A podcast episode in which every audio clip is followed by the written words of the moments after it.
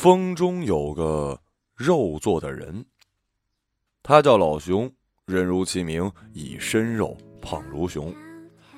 他有时候也想，其实谁不是一身肉呢？人生胖瘦不过是多少而已嘛。老熊很喜欢一个叫做冯仑的商人，此人乍一看与老熊还有些相似，富态圆润，戴一副眼镜，像一哲学家。商人。曾在自己的书里说起民营企业家的原罪，他说那是灰色的，到头来不过是欲望。于是老熊也时装假冒深沉的推一推眼镜，吊起书袋和朋友讲：“胖子也有原罪，说到底也是欲望。不过那是彩色的，世界上的任何色彩都比不过。”每每说完，老熊总是远望天空，仿佛是为自己一身的赘肉找到了宇宙真理般的佐证，再叹上一句：“吃是多美好的事情啊！”老熊的爷爷老老老熊，一生好吃，无奈有严重的肠病，一旦无法消化，便要肠道堵塞，那是要命的。医生不让他吃粗纤维的食物，如玉米啊、豆芽啊、胡豆啊，但好巧不巧，这些都是老爷子的最爱。某天，老熊的奶奶起夜，忽闻嘎嘣之声，闻声望去，见老爷子坐在客厅的小板凳上，借着月光，悄悄地吃着一把怪味胡豆。震怒之余，又觉得可笑；可笑之余，又觉得奇怪，这胡豆。从何而来啊？次日，在家人的逼问之下，老头子掀起枕头，打开了枕套，还剩了半包。家人对老爷子厉声的批评，说：“生命不是开玩笑的，贪吃也得有限度啊。”老爷子一脸委屈，回过头见孙儿远远的在客厅的小板凳上，似乎事无关己的样子，默默吃完了剩下的半包胡豆。老爷子笑了。老熊的爸爸老老熊，好吃程度不亚于其父，曾挖出过某厂职工食堂里全国最好吃的青椒肉丝，由此力挽江湖，成为老饕。也曾在一个工作日的中午，驱车百余公里，带着儿子去川北小城吃一锅传说中的鹅掌，留下妻子。睁大惊讶又不屑的双眼，在家里煮了一碗清汤面。毕竟家学渊源吧，老熊自然也不是省肉的灯，儿时去姑妈家做客，姑妈卤了一锅鸡腿宴请。还没等开饭，老熊已经吃了七个。姑妈惊恐的向老熊妈控诉啊，老熊妈无奈说，她昨天去吃面，分别吃了不同口味的。两个三两，两个二两，一共一斤。老熊在一旁傻笑，大约是在心里又回想起那一斤杂酱鸡杂排骨牛肉面。姑妈忧心忡忡的皱起眉，左边眉毛担心侄儿的身体健康，右边眉毛心疼上好的鸡腿。幼年读书时，女老师和女同学都会来捏老熊的脸，说：“哇。”你真是太可爱了，圆嘟嘟的脸哦。男同学和男老师呢会来拍老熊的肚子，嘿嘿，谈的爽啊！刚刚上大学，第一次失恋，奶奶得知后在电话里问老熊：“是不是因为胖子？”旁人戴了眼镜会被叫做眼镜哥、四眼田鸡。但同样戴了眼镜的老熊，就算大学时期剃了光头，依然逃不过那个“胖子”这个称号。胖这个字，就这样一点一点的嵌入了老熊的身体、老熊的脑海，以至于自觉生出来如此，几乎已经放弃了抵抗。也不是没想过减一把肥呀，可惜老熊没什么毅力，读学杂而浅，因为读不下去，技能薄而弱。因为学不专心，甚至爱一个人也爱的艰难。任何需要坚持的事情，他都不擅长，除了吃。他并不是不知道自己活在一个靠脸吃饭的世界，但他选择把“靠脸”二字忽略，活在一个吃饭的世界，自得其乐。家人的担心，就在这么漫长的岁月中，一斤一斤的得以应验。英文里有一个词叫做 “MOT”，Moment of Future，翻译过来就是真相乍现的时刻。二零一三年初春，大胖子老熊二十六岁，参加工作将满三年。某日，他在家里做了一次大扫除，大肚腩随着脚步起伏，或许其中还有晃动着的昨夜的鱼肉。两条的赘肉吃掉了脖子，好似一冬瓜放在坛子上。刚扫完地，已经出了一身的虚汗，正是万般皆带走，唯有肉随身。买了许久的跑步机摆在客厅的中央，和脑海里那个要瘦的念头一样，锈迹斑斑，几近报废。角落里还有一电子秤，满是灰尘，像是一面一直不愿去照的镜子。老熊是从来不上秤的。当一些二手胖子为了三五斤的起伏而节食锻炼的时候，在真正的胖子老熊看来，九十公斤和九十九公斤并没有什么区别。或是命数到了，鬼使神差，那天老熊终于又站在了秤上，越过自己的肚皮，看不到下面的数字。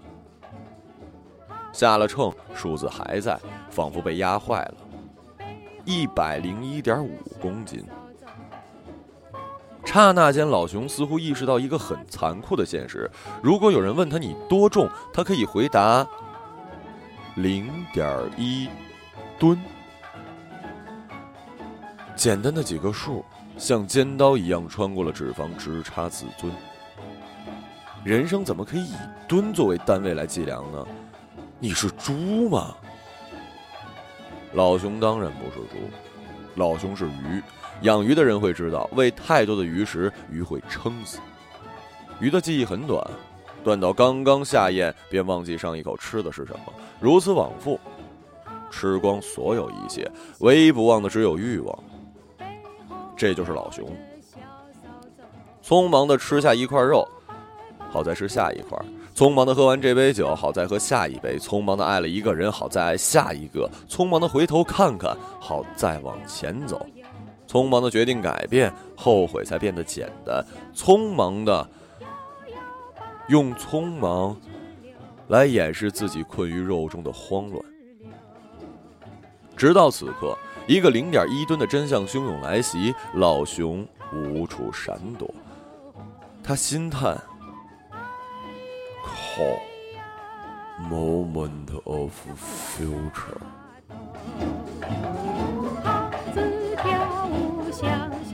真相乍现的时刻，有时来得晚了一些，但只要去面对，就永远不算晚。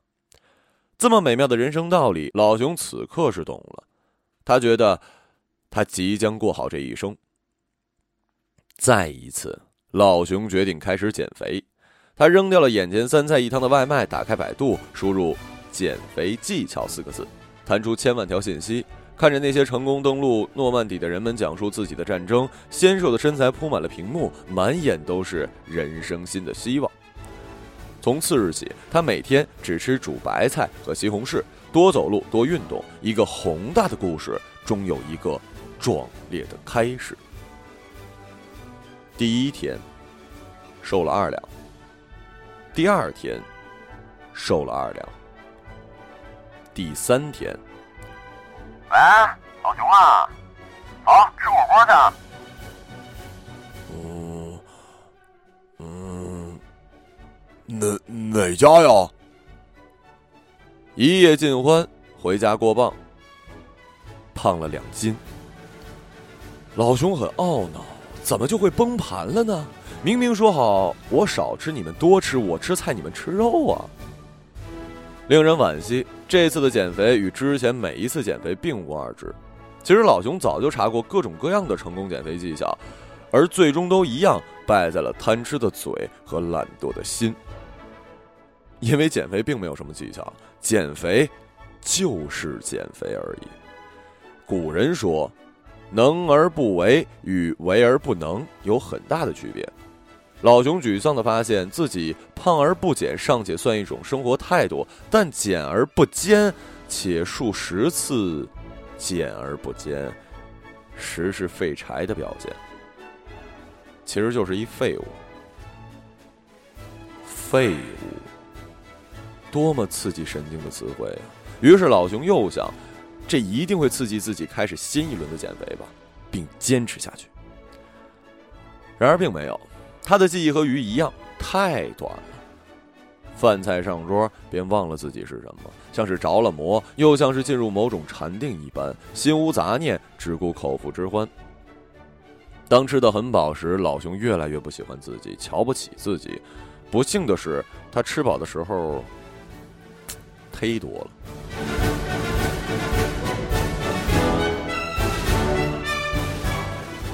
每当去买衣服，即便是外套，也不敢当众试衣。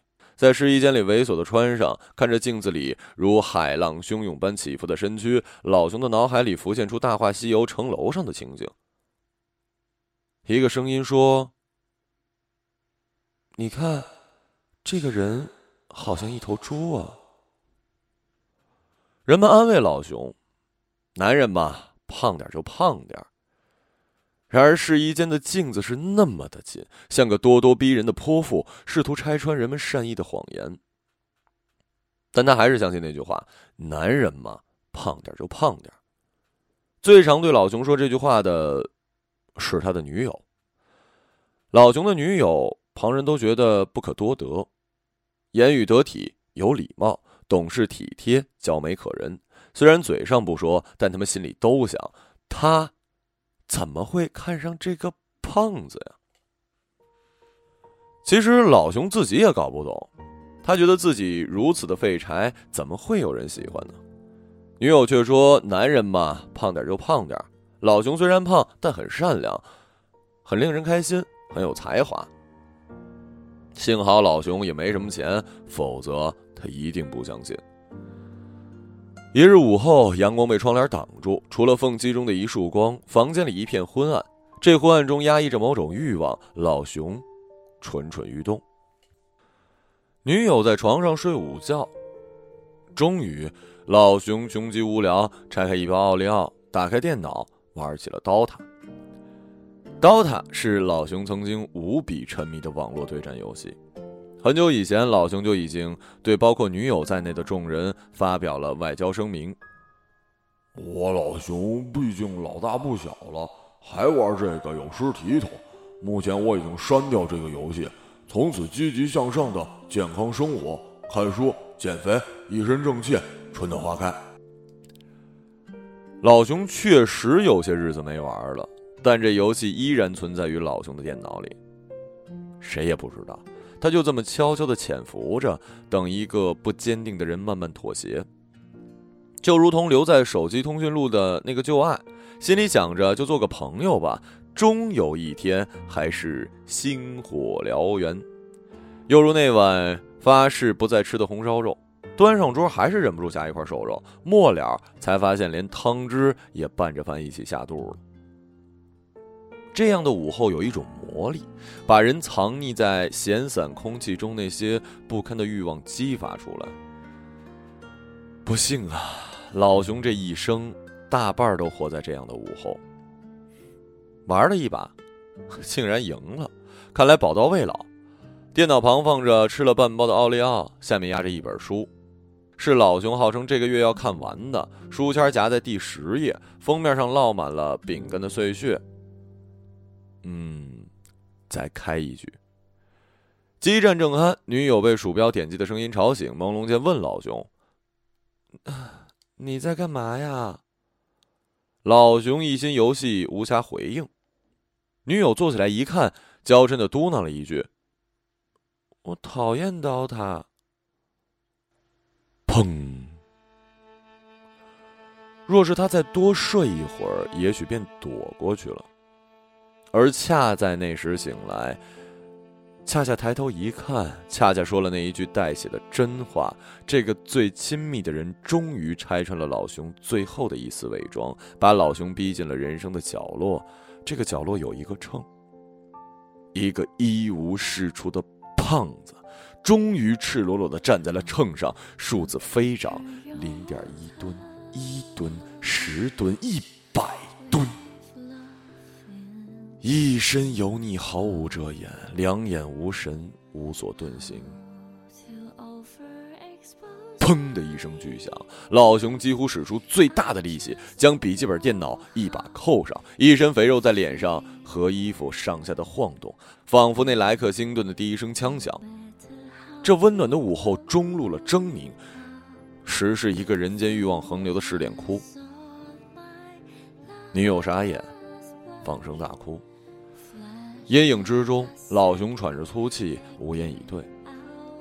窗帘缝隙透进来的那束光，漂浮着一些灰尘，在光明与黑暗的交错中对垒着。等老熊回过神儿，女友已经走了。游戏胜负几何，他已经不在意了；恋情何去何从，也暂且丢给了天命。老熊只是不断的问自己：除了几局游戏。自己还赢过些什么呢？除了一身赘肉，自己还能得到什么呢？家人、爱人、自己，还有谁？还有谁是他老熊辜负不了的了？那个下午，一滩横肉瘫倒在沙发上，像一块烧化的肉色蜡烛，仅存的一丝光亮照亮了黑暗中那个最残忍的真相。这个胖点就胖点的男人，终于连男人也不是了。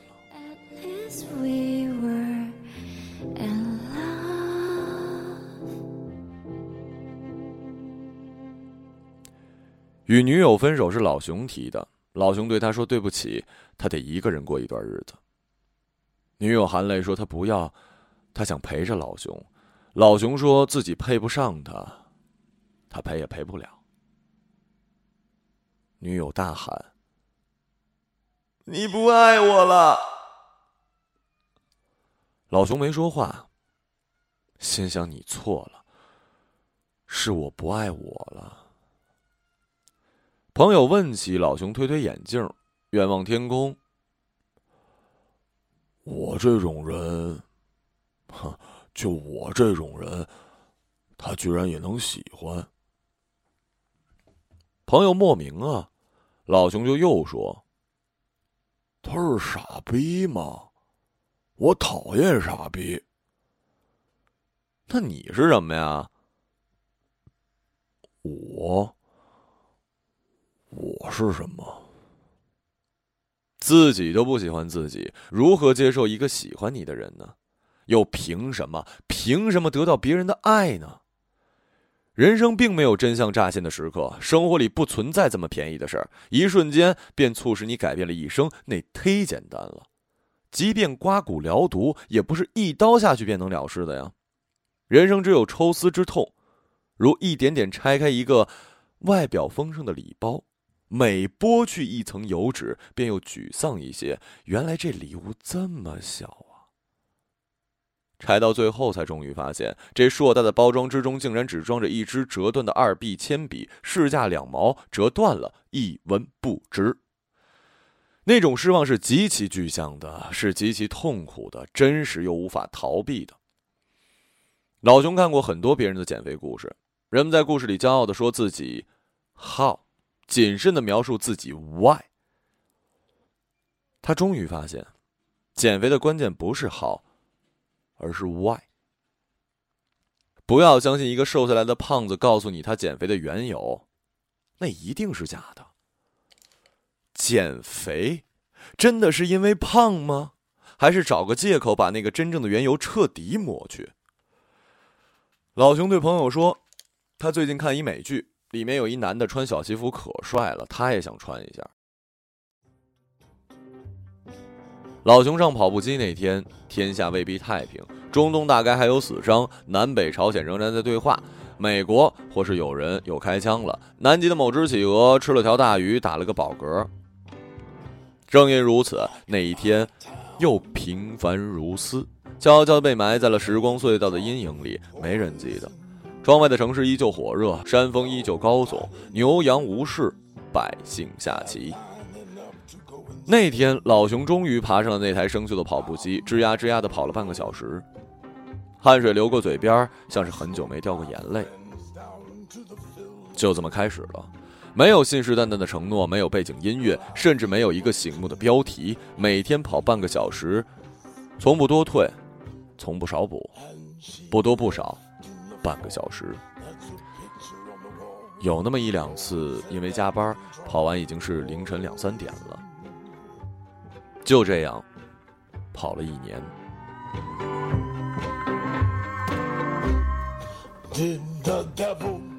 若不曾执着的吃过，或许便不会执着的跑。老熊没有再查什么减肥技巧，他把身体托付给最原始的科学——俄国科学家罗蒙诺索夫的质量守恒定律。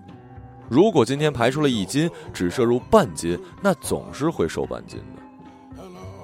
朋友经文半信半疑，老熊说：“你想想，我就算一天瘦一两，一年也能瘦三十六斤半。”由此，他给自己定了一个简单似乎残酷的规矩：今天不能比昨天重。当然了，也免不了有崩溃的时刻，饿到极限时，偶尔冲出去吃一顿，上秤又觉不堪，便去马桶尽数吐掉。这是一种大小朋友都不易模仿的能力，但老熊具备了，甚至不需要催吐，弯腰便能呕出食物。家人对此深表担心。他却得意地说：“我已经成为了我胃的主人。既非圣贤，与欲望为敌，难免溃败。但靠着这自损八百的招数，老熊仗着身子底子好，屹立沙场，挥剑歼敌。他戒了酒和饮料，转而喝茶。初时钟爱红茶，后情定普洱，竟也喝出了些心得。随手写了篇关于喝茶的文章，不料居然深受喜欢。”从此走上了半吊子作家的道路。挚爱一生的面食也彻底绝交，甚至连米饭也不再吃，白菜、木耳、豆腐、鸡蛋，偶尔吃些牛肉。删掉游戏，在饥寒交迫的夜里也没有了晚睡的理由，除了偶尔吐一吐，老熊越来越健康了。朋友三四起初抱着看笑话的心态，后来。后来就是鼓掌鼓励，再后来开始担心，劝老熊瘦那么多干什么呀？别对自己那么狠。老熊说：“我要是现在停了，就再也没有机会看得起自己了。”一年后，还是一个阳光正好的午后，老熊套上一条曾经的牛仔裤，随手拿起一桶四升装的农夫山矿泉水，塞进了裤腰和小腹的空间，刚刚好。脱下牛仔裤扔进垃圾桶，上秤一称，七十三点五公斤，瘦了五十六公斤。转身倒在床上，老熊觉得自己该哭了，谁知道，却笑了。他没给自己设定什么目标体重，但那一刻他知道自己赢了。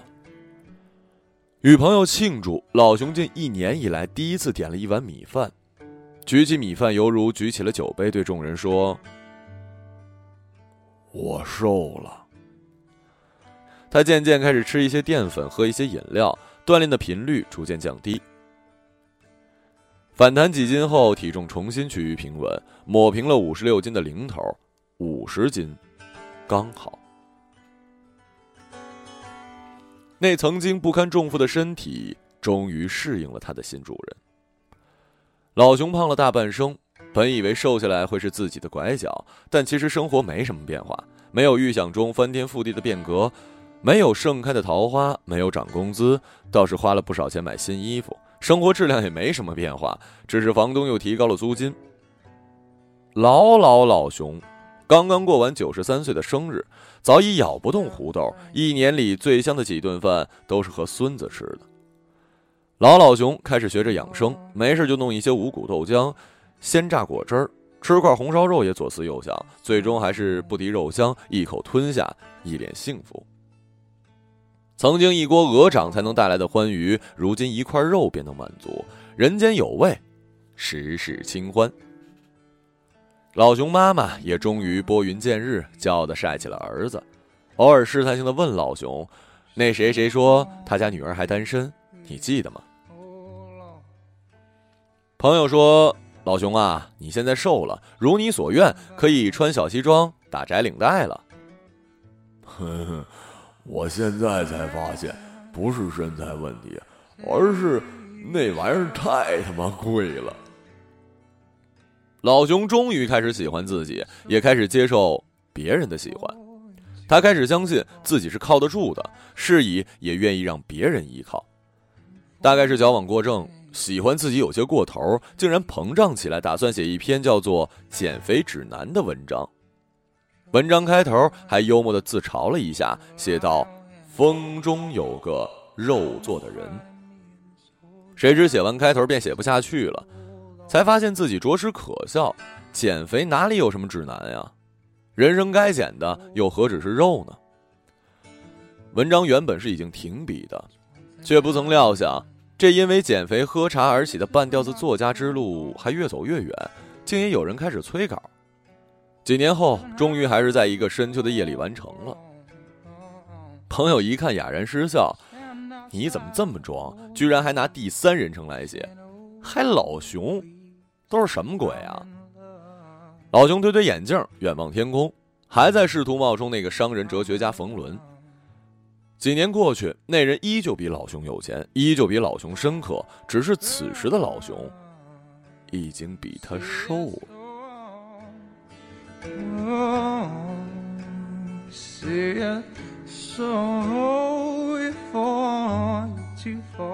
老熊对朋友说：“你可别小看一个瘦下来的胖子，你打不败他，因为在他的身体里有另一个已经被打败的自己。”那个被封印在肚腩里的大胖子，老熊时常想念，想念与他为伴的日子。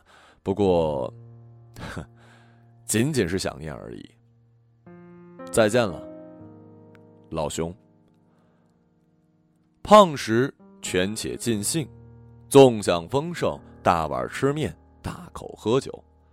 瘦时懂得克制，在匮乏中学会感受一块肉的纹理，学会仔细的喝一杯清水，思念一个名字。胖与瘦，有时是形容词，有时是动词。胖与瘦，皆是人生的修行。就算终于忘了，也值了。说不定我一生涓滴一念，侥幸汇成河。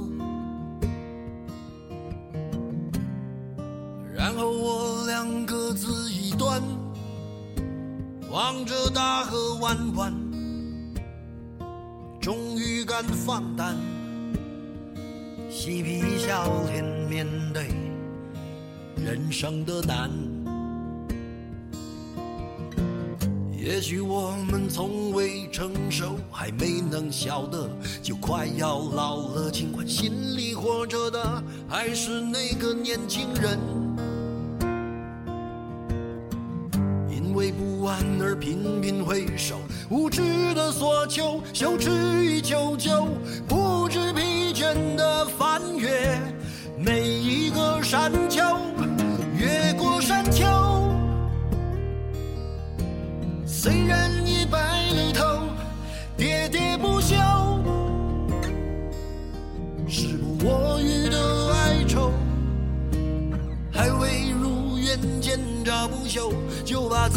先搞丢。